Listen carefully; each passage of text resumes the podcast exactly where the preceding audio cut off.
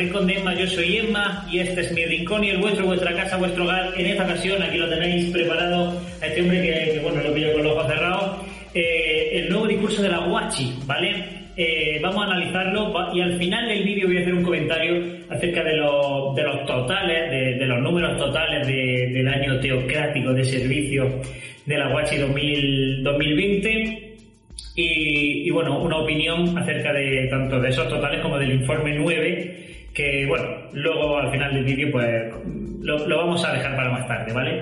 Pero en este caso vamos a analizar este, este discurso que podéis encontrar en su página web, que habla acerca de preocuparnos preocuparnos entre nosotros, o sea, por los demás, por, por nuestro prójimo, pero por nuestro prójimo os podéis imaginar quién es su prójimo. El prójimo no es cualquiera. Además, vamos a ver que ellos no utilizan eh, el, diccionario para nada. Usan sus propias obras, sus propios tomos y sus propias cosas que ellos mismos sacan. Así que, sin más, nos vamos a ir viendo y escuchando este hermano que no sé cómo se llama, la verdad, pero tampoco me importa mucho. Vamos a verlo. La obra Perspicacia define así la compasión. Sentimiento de lástima que se tiene hacia quienes sufren penalidades o desgracias la obra perspicacia llama compasión a esto y esto. Lo que, no me, lo que me pregunto es por qué no usan el diccionario. Porque claro, si un testigo normal usa el diccionario va a decir, hostia, la, la definición de apóstata no es lo que nos están diciendo. La definición de tal no es, no es lo que nos están diciendo. Entonces no suelen usar el diccionario y dice, tú fíjate en nuestras publicaciones que valen más. Todos los diccionarios se han equivocado. Hace unos años, en la sección Observando el Mundo de la Despertad, apareció esta historia. En Italia, una niña de seis años iba con su padre a la playa en auto. En la despertar apareció esta historia, o sea, me la invento, me invento esta historia, la publico y luego la uso como referencia en el futuro. O sea, saco un artículo y dentro de cinco o seis años digo, como, como dijo una vez la despertar. Y ya parece que, que sienta cátedra la despertar, que estamos hablando de, que la despertar parece que es el New York Times, ¿sabes? Una fuente fiable, pero vamos a seguir viendo esta experiencia. Al entrar en un túnel, el padre, que solo tenía treinta y tantos años, sufrió un infarto. Treinta y tantos años a la mía. La experiencia acaba de perder todo el valor porque ya ves tú, treinta y tantos años de, de, un color indeterminado, de una altura indeterminada, dijo. Por favor, algo de, algo de fiabilidad en esto, por, por Dios. Arañada, sangrando y llorando, caminó por la autopista durante media hora. Pasaron por su lado cientos de autos, pero nadie le hizo caso. Al final solo uno paró a ayudarla. Los periódicos de todo el país se preguntaban por qué había pasado algo así, y si la prosperidad de Italia había hecho que se perdiera el cariño y la compasión que caracterizaban a su gente. Un periódico comentó, en el plan de vacaciones de verano, no se incluían paradas para ayudar a quienes estuvieran en apuros. Esta historia demuestra cómo está el mundo en el que vivimos. En el plan de hospitalización de Betel no se contempla que nosotros corramos con los gastos. O sea, si estás malo, a tu casa. Y cuando te recuperes, vuelves de nuevo a trabajar gratis hasta que vuelvas a enfermarte y de nuevo cuando estés enfermo de gravedad, o sea, o, que necesitamos dinero para curarte, a tu casa de nuevo, ¿eh? hasta que se repita de nuevo el círculo. Y si no enfermas, pues ya cuando no nos sirva, cuando ya tengas 70 años pues, y ya no trabajes bien, pues te largamos también, te vas sin paga, te vas sin subvenciones y te vas a ver cómo sobrevive, cómo está el mundo, cómo está el mundo, señores y señores. Y dice, un periódico comentó, resulta que todos los periódicos de Italia comentaron esta noticia. Yo la he buscado en Google y eso no aparece por ningún sitio. Claro, buscando la referencia que me dan, una, niña prácticamente desangrándose por la carretera con un padre que moribundo de treinta y tantos años. Eh, la verdad es que es una noticia que yo no he encontrado. Si vosotros la encontráis, por favor, mandadme el link para que yo la pueda ver y decir, pues sí, existe de verdad. Pero en este caso. Permitir que alguien nos presione para mostrar compasión cuando Jehová no quiere que lo hagamos puede tener graves consecuencias. Así que no mostremos compasión cuando no debemos hacerlo. Si no se te saltan las lágrimas con esto, o sea, poco queda, poco falta para que para, echarte a llorar después de escuchar todo esto. O sea, todo el discurso es una preparación, es una preparación para que diga, vale, hay que tener compasión, pero hay que tener compasión a la gente que se lo merece, a la gente que hace el mal, no. Y si no eres testigo, no haces el bien. O sea, si tú eras testigo antes y ahora te vas, estás haciendo el mal. Y contigo no hay compasión. Y te están preparando constantemente el cuerpo, durante un minuto antes, para que, para que diga, oh, pues sí es verdad, no tengo que tener compasión. Lo dice el mismísimo Jehová explícitamente. O sea que si no, no prestar eh, compasión con alguien no testigo es eh, obedecer un mandato directamente de Dios, ¿vale? Que te lo dice exactamente él eh, personalmente prácticamente y usan para, para darle fuerza al argumento un texto totalmente descontextualizado, fuera de contexto, un texto desfasado en el tiempo para mostrarte que, tú, eh, que si Jehová dice que no,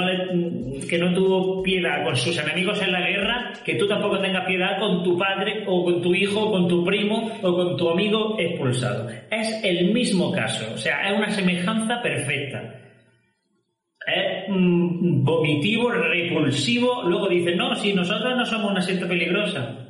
Jehová añadió, De veras he visto el dolor de mi pueblo en Egipto, y he oído sus quejas por culpa de los que los han esclavizado. Conozco bien sus sufrimientos. Jehová no ignoraba el sufrimiento de su pueblo, ni las súplicas que le hacían pidiéndole ayuda. Él sentía la angustia de su pueblo. ¿Se fijaron en lo que dice el versículo al final? Conozco bien sus sufrimientos. Por eso voy a tenerles pasando penurias por los siglos de los siglos, ¿eh? Y para calentar un poquito el cuerpo, venga, 40 añicos de, caminar por un desierto donde podríamos tardar pues tres días o dos días. Venga, 40 años dando vueltas, esto no es nada para lo que voy a esperar. La verdad que fue pasar de un tirano a otro. Yo no entiendo que ganaron, no ganaron mucho. Si seguimos leyendo el relato bíblico, eh, eran nada más que quejas lo que tenía ese pueblo. O sea, no dijo nadie, oh, qué, paraíso. Madre mía, qué diferencia. No, no, la verdad es que era una penuria detrás de otra y muerte tras muerte.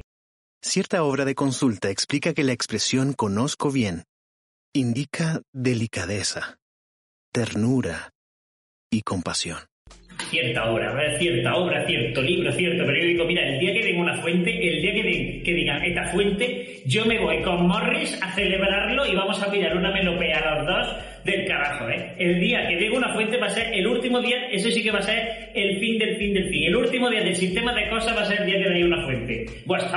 Jehová le dice a Moisés, sacarás de Egipto a mi pueblo. Este pasaje debería animarnos. Sí, este pasaje sí, pero si seguimos leyendo, como bien he dicho antes, uno se piensa si le mereció la pena salir de allí. La compasión de Dios también nos da esperanza. A una hermana que luchó contra la depresión y el desánimo, la consoló mucho la historia de Moisés y la zarza. ¿Se acuerdan del suelo santo del versículo 5? Pues la hermana dijo, Si Jehová hizo que aquel sucio suelo fuera santo, tal vez pueda hacer lo mismo por mí. Venga, venga, una hermana dijo, madre mía, cómo me gusta el cuerpo gobernante y qué guapete Morris, ¿eh? Y qué poquitos gestos hace la Una hermana comentó, este suelo, venga, venga, venga y a ver si dais alguna vez, si no se os cae la cara de vergüenza de dar una fuente o algo, algo mínimo, ínfimo, pequeño, algo. Así que tanto en casa como en la congregación, en Betel o en una obra de construcción, Dejemos que el amor, el amor desinteresado por los demás, nos ayude a mostrarles compasión y a no tratarlos mal cuando cometen errores. Venga, pásate por los comentarios de mi canal y que te vas a dar cuenta del amor desinteresado que tienen algunos. En este mismo vídeo quizás lo pueda ver algunos, pero si ves vídeo atrás, tú te pasas y el, y el, que sea el, más, el comentario con más odio, ¿vale? Es el testigo. Testigo. Así que un amor desinteresado lo llaman. Claro, la obra perspicacia a lo mejor define odio desinteresado como entrar en canal de apóstata a desangrarlos.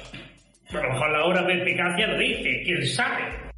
Así que, aunque en el mundo en el que vivimos la compasión brilla por su ausencia, nosotros queremos ser compasivos. Por supuesto, no queremos mostrarle compasión a una persona que decide seguir haciendo lo que está mal.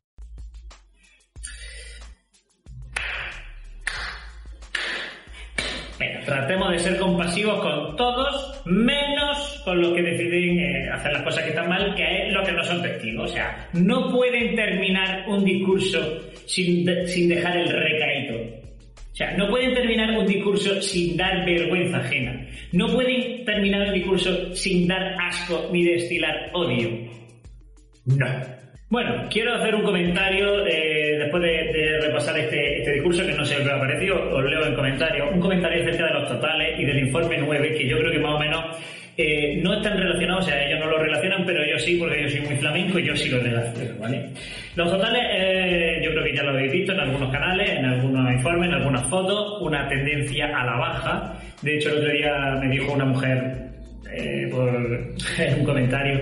Madre mía, ¿cómo se nota que somos la organización de Jehová? Porque en todos los países hay un crecimiento exponencial comparado con otras religiones. Digo, tú no has visto los totales, ¿no? Digo, ¿has visto los números? Que tenéis un, un, 0, un menos 0,6 de crecimiento. O sea, eso es que vais para abajo. Sí, pero es porque el camino es ancho y angosto y entonces, pues, eh, cada día que pasa iba a haber menos gente o sea, es un argumento que dice, ¿qué? ¿Qué? O sea, tenéis cada vez más o menos, dime tú. ¿Vale? Entonces, pues, eh, ahora en el informe 9, que me he puesto a verlo, me he puesto a verlo, pero es que después de verlo y después de, ir apuntando algunas cosas, algunos conceptos que, bueno, de analizarlo en casa, eh, cuando lo terminé borré todo. Dije, es que esto no merece ni la pena analizarlo, es que es la misma procede siempre, tener cuidado, bueno, en, el caso de tener cuidado, eh, obedecer a la organización porque la organización ha sido la primera que ha planteado el problema de, sale un ejemplo de Croacia, oh, en Croacia crecieron muchos casos, pero como obedecimos a la organización, que es algo que tenemos que hacer en cualquier circunstancia, eh, pues no pasó nada, ¿no? Entonces un informe 9 que, que quiere echarle la culpa que, quiere, que yo creo que quieren enfocar a echarle la culpa del decrecimiento de los números a las muertes tan grandes que hay eh, dentro de, los testigos de Jehová, ¿vale? Tienen una tasa de, de, muerte brutal, 7.500 testigos muertos eh, por esta pandemia, lo cual es tristísimo, tristísimo. Hay gente que dice que yo me alegro en los comentarios de eso, ¿cómo me voy a alegrar? Yo no soy como vosotros, que me alegro de la muerte de nadie, ¿no? Eh, es un dato brutal y entonces creo que es un informe 9 que está un poco mm, dando a entender que si la organización tiene menos crecimiento es porque le ha azotado muchísimo la pandemia. Y no es así. No es de este año este, este dato. De hecho, Miker Tower, que vuelvo a recomendar una vez más porque es un, es excelente activista, ha hecho una gráfica y lleva muchos años una línea descendente hacia abajo antes de esta pandemia. ¿no? Y entonces, eh, metiéndome en la web de los testigos de Jehová, de ver cómo ellos cuentan a los testigos, tengo este recorte. Y aquí tengo este recorte que dice, ¿cómo calcula la cantidad de testigos de Jehová? Contamos como testigos de Jehová solo a quienes predican el mensaje del reino de Dios todos los meses. Esto puede ser tanto testigos bautizados como personas que han sido aprobadas para predicar, pero que aún no están bautizadas. Tiene mucho sentido que hayan reducido el número eh, de, de horas que tienes que hacer para ser activo ya ni a horas, a 15 minutos o incluso menos, ¿vale? Si predicas 15 minutos o si dices que predicas 15 minutos, eres un testigo de Jehová activo, por lo tanto te contamos. ¿Tiene sentido ahora? Pues podemos verle un poquito más el sentido, porque dice, es que como, como contemos de inactivo a gente que predica una hora, no nos, eh, no, no nos salen las cuentas, o sea, es que tenemos un escape de testigo brutal. Entonces, vamos a poner que con 15 minutos ya te contamos y, a ver si por ahí nos escapamos. Entonces, más o menos puede ser que haya otra, otra causa, pero realmente veo muy justificado que sea también, entre otras, por esta. ¿no? Seguimos con el otro recorte. Dice, ¿cómo saben cuántos de sus integrantes predican mensualmente? Todos los meses los testigos, de, eh, los testigos entregan de forma voluntaria en la congregación a la que asiste un informe de su predicación. De forma voluntaria. Claro que sí. Y un testigo puede decir, es que si yo no quiero dar el informe, pues no lo doy. Pues claro que sí, es verdad, es verdad. Y si tú no quieres pagar impuestos en tu país, pues no los pagas. Pero eso no es que sea voluntario, eso es que tiene consecuencias si no lo haces. Y si tú no presentas el informe, tienes consecuencias. Que tú se lo das voluntariamente, hombre, no te agarras del cuello para que se lo dé.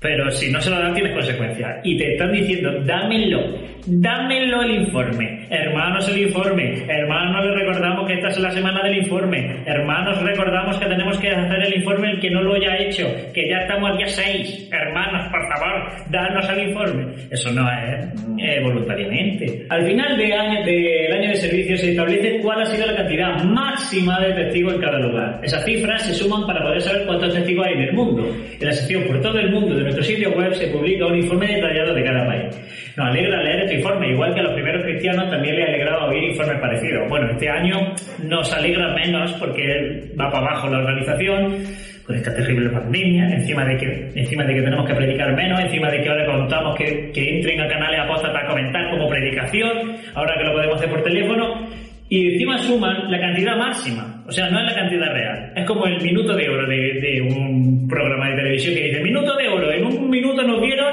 3 millones de personas, pero realmente la media es menos, eso ha sido el pico máximo, que es la cantidad máxima en cada lugar. Si en España, por ejemplo, por poner un ejemplo porque vivo aquí, dice, es que hubo una cantidad máxima, vamos a poner por ejemplo de 100, no significa que, que haya 100 testigos en España, significa que en algún momento ha habido 100 en este año, pero a lo mejor se encuentra en una media de 50, por lo tanto, además de que, de que estas cifras son cifras adornadas, encima, además, son cifras adornadas. Predica 15 minutos y le sale negativo.